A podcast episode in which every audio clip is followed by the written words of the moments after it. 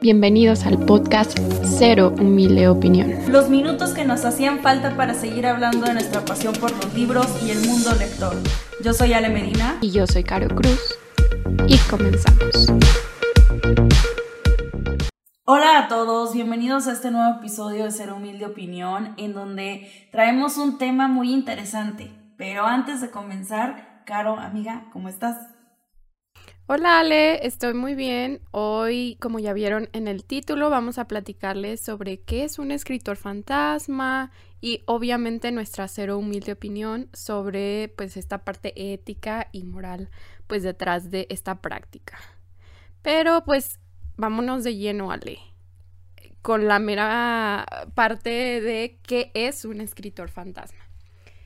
Los escritores fantasma son profesionales a quienes se les contrata para redactar bajo el nombre de otra persona novelas, artículos, biografías, discursos, cuentos, etc. Esta profesión ha existido desde hace mucho tiempo y sigue vigente en la actualidad. Los escritores fantasmas no reciben de manera oficial como autores los créditos por la elaboración de la obra. El único reconocimiento que pueden llegar a tener es el de colaborador. Al ser contratado, pues deben renunciar a todos los derechos de sus redacciones, realizando su trabajo en calidad de anónimo y recibiendo un pago por sus servicios.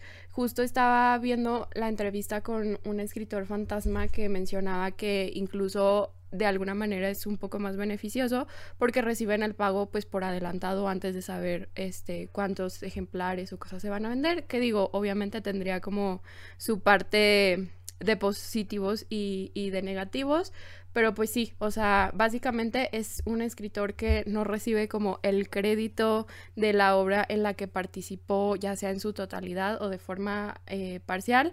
Y como lo mencionábamos, pues sí, o sea, tienen así como el mismo tiempo desde que existe un escritor, el mismo tiempo desde que hay escritores fantasma. Sí, eh, la verdad creo que también, como tú dices, creo que sí tiene sus pros y sus contras. Este, porque imagínate si el libro no es bueno, pues no van a criticarlo a él directamente. Hay gente que no va a saber ni siquiera qué es de él, entonces, pues bueno, ¿no? Digo, yo siempre trato de ver como que, bueno, esa parte negativa, pero siendo positiva. Este, y aparte, bueno, es bien sabido que hay gente que no lidia muy bien con la fama, entonces, si, si eres un súper escritor, pero dices, oye, es que, o a lo mejor no quieren que realmente la crítica sea directamente a ellos, pues a lo mejor lo pueden manejar mejor de esta forma, ¿no?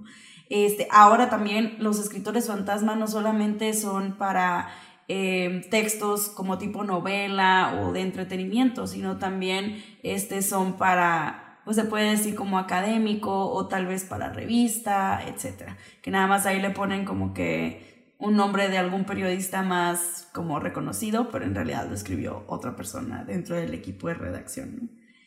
Y bueno, nos vamos aquí a otro temita que es qué escritores famosos fueron escritores fantasma. Esto hablando antes de que fueran pues escritores famosos, ¿no? Y aquí uno que creo que es uno de los más conocidos es H.P. Lovecraft, eh, que es pues maestro del terror literario, eh, creador de lo que es el, el, horror cósmico. Comenzó su carrera como escritor así eh, siendo escritor fantasma. También tenemos el ejemplo de Sinclair Lewis, de Catherine Ann Porter, que fue ganadora del premio Pulitzer, y también Richard Flanagan, que bueno, pues ellos también incursionaron primero, eh, hicieron como que sus primeros proyectos siendo escritores fantasma, y después yo creo que, yo creo que aquí tuvo que ver tanto pues circunstancias o también los editores que le dijeron, oye, no, pues, sí, anímate, sí publica con tu, con tu nombre real, ¿no? Este, y pues sí, por ahí H.P. Lovecraft sí tuvo una historia súper turbulenta. Eh, déjenos en los comentarios si quieren la historia de Lovecraft. La verdad tiene muchísimo misterio y demás. Tuvo también ahí eh, pues muchas cosas desafortunadas con su familia. Entonces pues también ahí les, les podemos luego platicar. Y el siguiente tema es, eh, esta práctica se se aplica solo para la escritura o para más cuestiones dentro de la, del arte o la autoría. Y es que esta es una práctica que se lleva a cabo en diferentes áreas del arte, no solamente en la escritura. De hecho, se sabe que Salvador Dalí, Miguel Ángel o Pablo Picasso entre otros pintores, también tenían gente que les ayudaban a pintar sus encargos, pero siempre eran firmados por eh, los pintores famosos o las, o las cabezas de esa, digamos, como casa de arte, ¿no? Es bien sabido que hay obras de artes que las terminaron en realidad, este, pues sí, como discípulos o, digamos como aprendices dentro de sus casas, porque pues en el caso de Miguel Ángel ya estaba en un deterioro enorme este, antes de que pues se terminara de pintar la Capilla Sixtina, que fue una obra eh, gigantesca. Y también pues tenemos a Salvador Dalí y a Pablo que eran tan famosos y tan requeridos y tenían tanto trabajo que pues recurrieron a, órale, ayúdame, este es el boceto, hazlo, ¿no? Entonces, sí es una, este, sí es una práctica que se lleva a cabo en, en, otros, en otras áreas del arte. Sí, o sea, si mencionamos otra que es como la que podría ser más representativa, siento yo que luego ahí es cuando se hace más polémica, cuando se enteran de que cantantes o músicos este, no escribieron realmente la letra que están diciendo o cosas así. Siento que es como el ejemplo más este, marcado, entonces básicamente es lo mismo, pero en la industria de los libros o en la industria editorial. Eh, pero ahora sí vamos a esa parte del chismecito. Si, si nos interesa saber qué escritores famosos usan o usaron ghostwriters. Eh, pues en la historia hay diferentes casos de escritores célebres que sí han recurrido como a esta práctica y entre ellos está Edward Meyer, quien es el autor de más de 1300 libros para niños y creo que desde ahí como que oír la cifra de, libros que tienes y como que dices mm, sospechoso. Pero también tenemos como ah, otros casos como el poeta y novelista francés Victor Hugo. Y de también autores clásicos, eh, un caso como más conocido es el de Alexander Dumas, que padre, al cual se le conocen más de 67 escritores fantasmas. Y uno de ellos fue Auguste Maquet, a quien él presentaba como colaborador y se cree que él escribió gran parte de los tres volúmenes de Los Tres Mosqueteros y El Conde de Montecristo.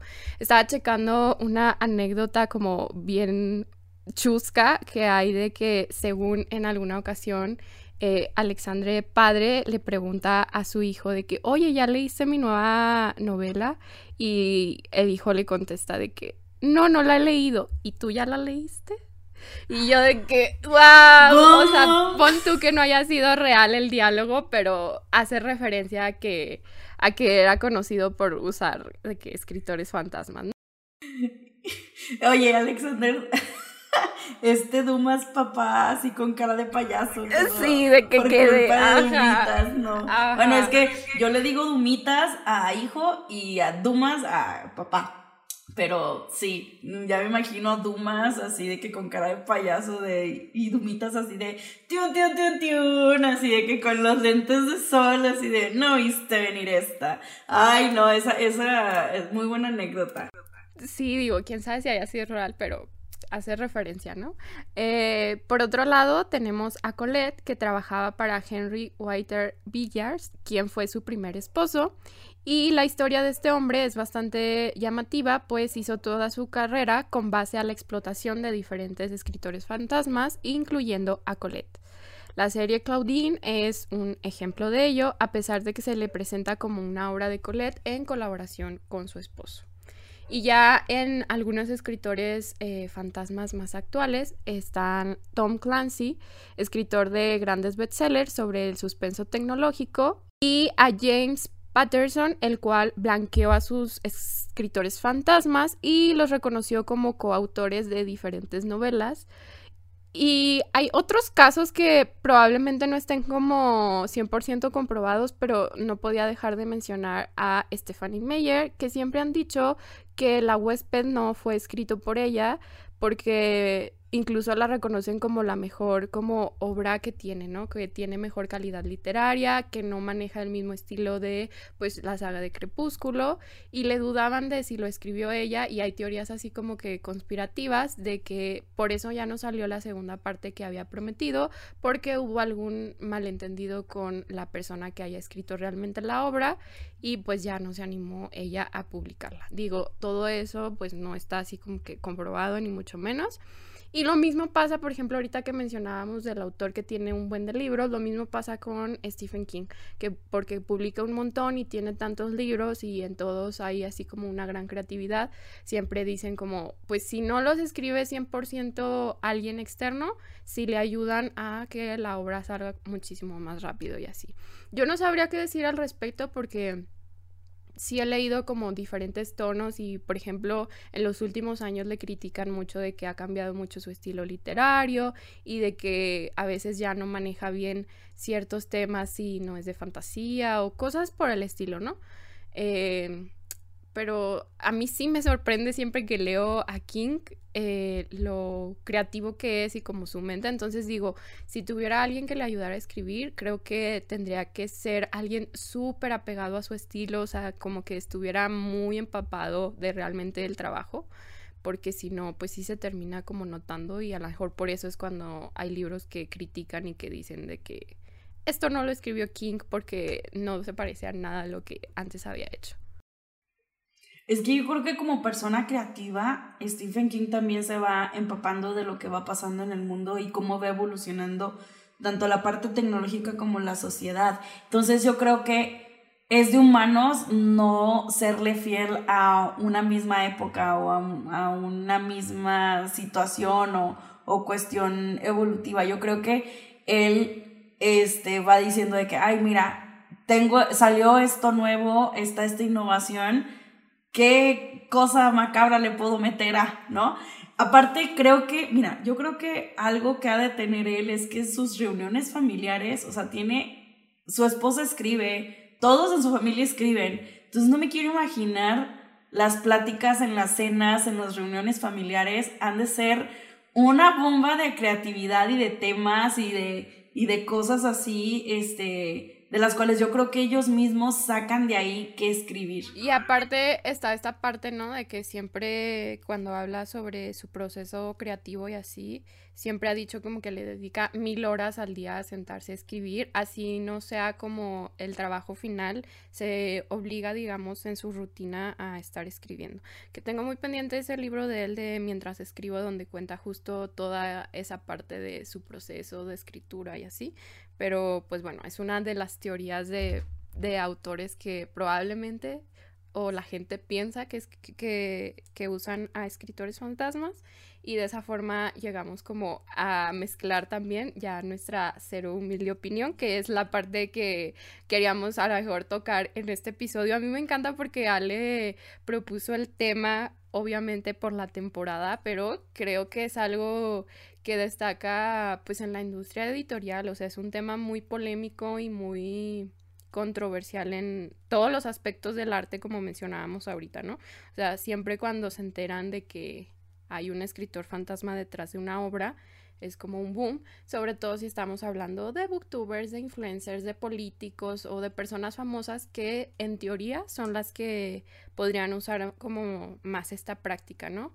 Que quieren contar a lo mejor su historia eh, hacer autobiografías, pero pues no tienen el talento natural de escribir y deciden como voy a pedir a alguien que me ayude. Y justo respecto a eso, yo tengo como un caso muy marcado que me acuerdo de haber dicho, mm, esto no se siente eh, una experiencia propia y fue cuando estuve leyendo mi historia de Michelle Obama sí había partes que se sentían como muy personales, pero a pesar de que yo a lo mejor tenía otras expectativas, había momentos de la narración como que decía, es que no está ahondando más y así, y nada que llegó al final de la página y me doy, o bueno, del libro, y me doy cuenta de que sí agradece como a coautores y así, y aparte en alguna ocasión como eh, que Barack Obama como que se le salió un poquillo, o sea, está en el libro, pero a lo mejor la gente no le pone mucha atención a esa última página y no estaba como tan enterada la gente y él así de que, ah, pues sí, sí le ayudaron a escribir ciertas partes. Y es como de, las, de los casos más sonados en cuanto a personas que hacen autobiografías, ¿no? Que recurren a alguien a que les cuente su historia. ¿Y qué opino al respecto? Pues que está bien mientras siento yo que se apeguen a lo que realmente la persona quiere contar, ¿no? Que yo creo que sí es una parte muy importante, ¿no? está de que el caso de los siete maridos de Evelyn Hugo, que básicamente es eso, ¿no? Una persona escribiéndole su historia porque la persona considera que no tiene como el talento para escribir. Entonces no se me hace mal, pero a lo mejor ya cuando cuestionaría o cuando a mí me entraría esta parte moral y esta parte que es la que comentamos, es cuando son libros súper exitosos y libros que tienen un montón de ventas y al final tú piensas que estás leyendo como el talento de alguien y a lo mejor hasta dices, quiero leer más y te das cuenta que, que no, o bueno, ya después sale alguien a decir de que no, pues ni siquiera lo escribió como la persona que tú crees. No sé, a lo mejor ahí sería el tema. Les comentaba ahorita que estábamos iniciando el episodio, que leí una entrevista con un escritor fantasma del cual no se sabe mm, su identidad, pero justo él dice que su límite como ético es eh, la parte de hacer no ficción. O sea, él está de acuerdo en escribir no ficción y ayudarle a la gente a contar sus memorias o hacer discursos o lo que sea, pero la parte para él de ficción ya es otro tema. Y menciona por eh, a lo mejor una parte de que todos en sí eh, escritores tienen una parte de mentirosos, porque si no eres un buen mentiroso, no eres un buen escritor.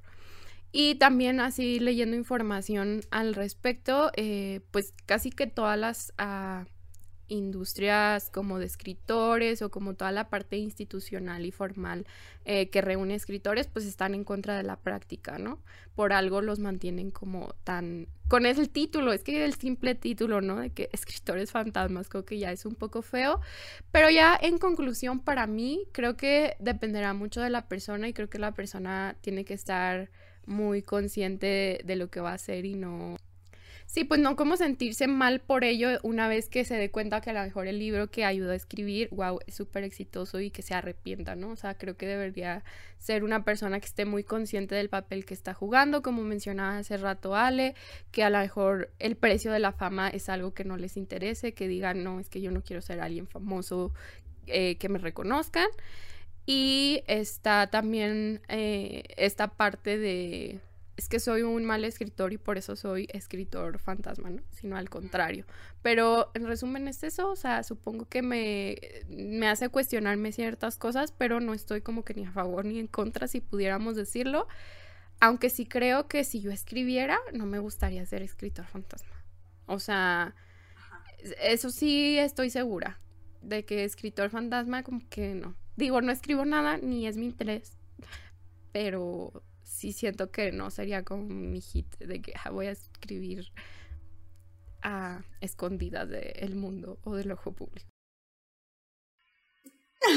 es que, por ejemplo, ¿sabes qué es lo que yo digo? De que es un trabajar, o sea, escribir es un proceso de muchísimo trabajo y a mí sí, digo, pensando igual que tú, o sea, a mí no me gustaría ser una escritora fantasma para que alguien más se lleve el mérito, o, a lo mejor hasta una editorial nada más. Eh, pero entiendo que hay gente que encuentra el hecho de escribir como pues un trabajo eh, del que les gusta vivir, pero no buscar algo más. O a lo mejor solamente más que pues solo escribir y listo.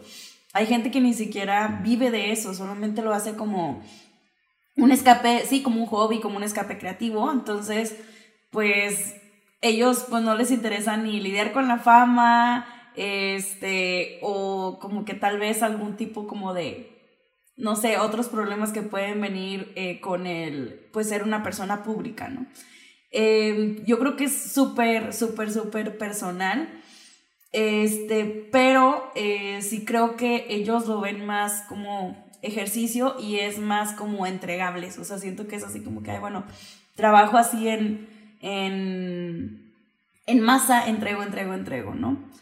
Ahora, creo que me gustan más los trabajos de coautoría, o sea, donde, por ejemplo, la gente trabaja en la autobiografía, por ejemplo, de Michelle Obama que decías, o de algún memoir eh, de alguna persona famosa. Siento que, pues ahí es un libro como que hasta se lee como más creíble, no sé. O sea, como que sientes tú que, ay, bueno, este, pues es que sí es esta persona hablando a través de este escritor, ¿no? Que la verdad se agradece que, los, que las personas famosas estas que quieren su vida en un libro, se agradezca que digan, pues no soy escritor, ¿verdad? Entonces busco la ayuda profesional, busco a un profesional. Entonces, pues eso, Pues mira, es beneficio para todos, tanto para el lector, para la editorial, para hasta el escritor o coautor fantasma, etc. Ahora, creo que esta profesión está súper estigmatizada por muchas cosas, tanto el lado moral como también en cuanto a la calidad. O sea, esos escritos que aparecen con los nombres de youtubers o influencers, este, que pues ahí la calidad deja un chorro que desear y más que nada pues es meramente una estrategia de marketing. Siento que hasta los ghostwriters como que no le echan tantas ganas o dicen, no, pues es que tiene que ser nivel medio porque si no, pues obviamente no van a creer que lo escribió tal persona. Amigos, ya sabemos que no los escribieron, o sea, ya sabemos que esas personas no escriben, entonces yo creo que no deberían de bajar tanto la calidad. Este, al final del día uno es libre de leer o de comprar los libros que quiera y este, pues al final del día también la gente que compra estos libros son porque son fans de este influencer y les interesa saber qué onda. Eh, y pues esto pues solo eh, pues apoya tanto al influencer, pero también apoya a la editorial, la cual puede llegar a apoyar eh, otros escritores que pues sí son nuevos escritores o están buscando una oportunidad para publicar y esta como que pues sí venta masiva de libros que a lo mejor no son tan buenos escritos por ghostwriters pues ayuda, ¿no?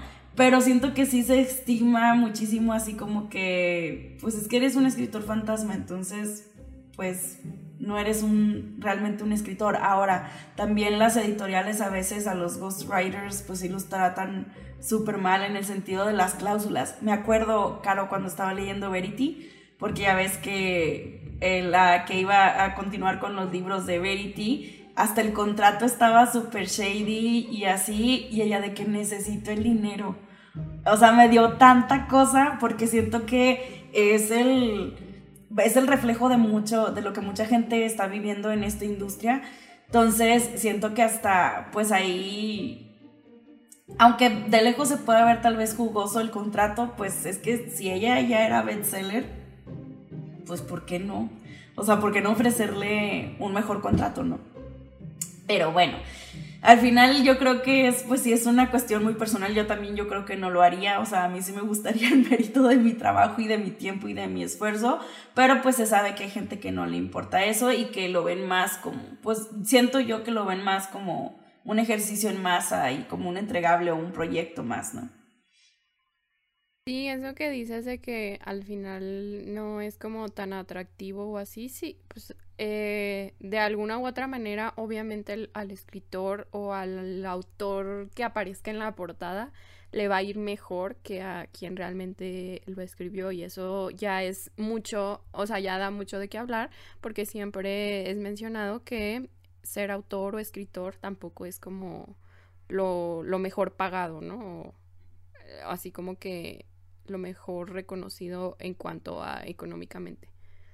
Eh, sí, y creo que varía mucho del país, pero sí, o sea, no es, como que, el panorama no es como que wow en, en general. Representa muchos, muchos temas y por eso sí nos gustaría que ustedes también nos dejen sus opiniones. Yo cuando estaba leyendo como la parte de esta entrevista que chequé, siento que la persona lo contaba así como que, pues ya estoy así como muy acostumbrado, ¿no?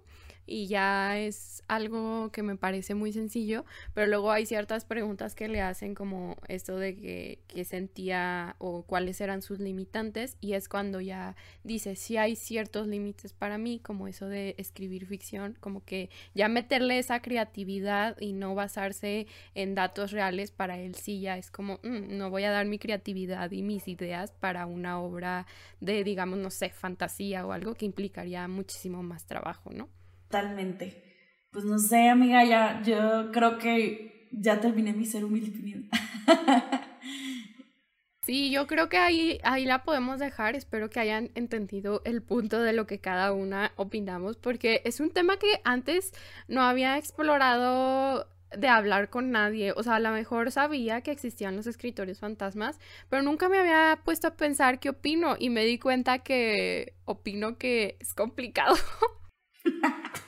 sí, es complicado. Y es que siento que a veces nos, también como que nos confundíamos un poco con lo de seudónimos, o sea, publicar con un seudónimo, que amigos no es lo mismo, porque un seudónimo, el pago sí lo está recibiendo el escritor. y eh, el escritor que lo está tal cual eh, escribiendo.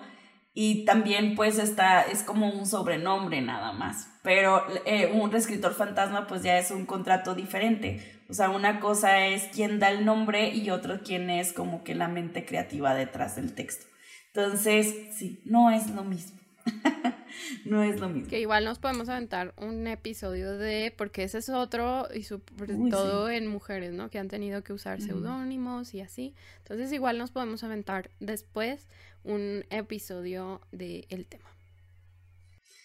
Así vamos a concluir el episodio de hoy. Eh, esperamos que este tema sea eh, también de su interés y nos dejen en la caja de comentarios qué es lo que qué les pareció, si han escuchado alguna otra anécdota de escritores fantasma y también si alguno de los temas que también mencionamos dentro del episodio les interesan para nosotros ponerlo en el banco de ideas y pues ahí después investigar, echarnos un clavado en la investigación y pues traerles un episodio.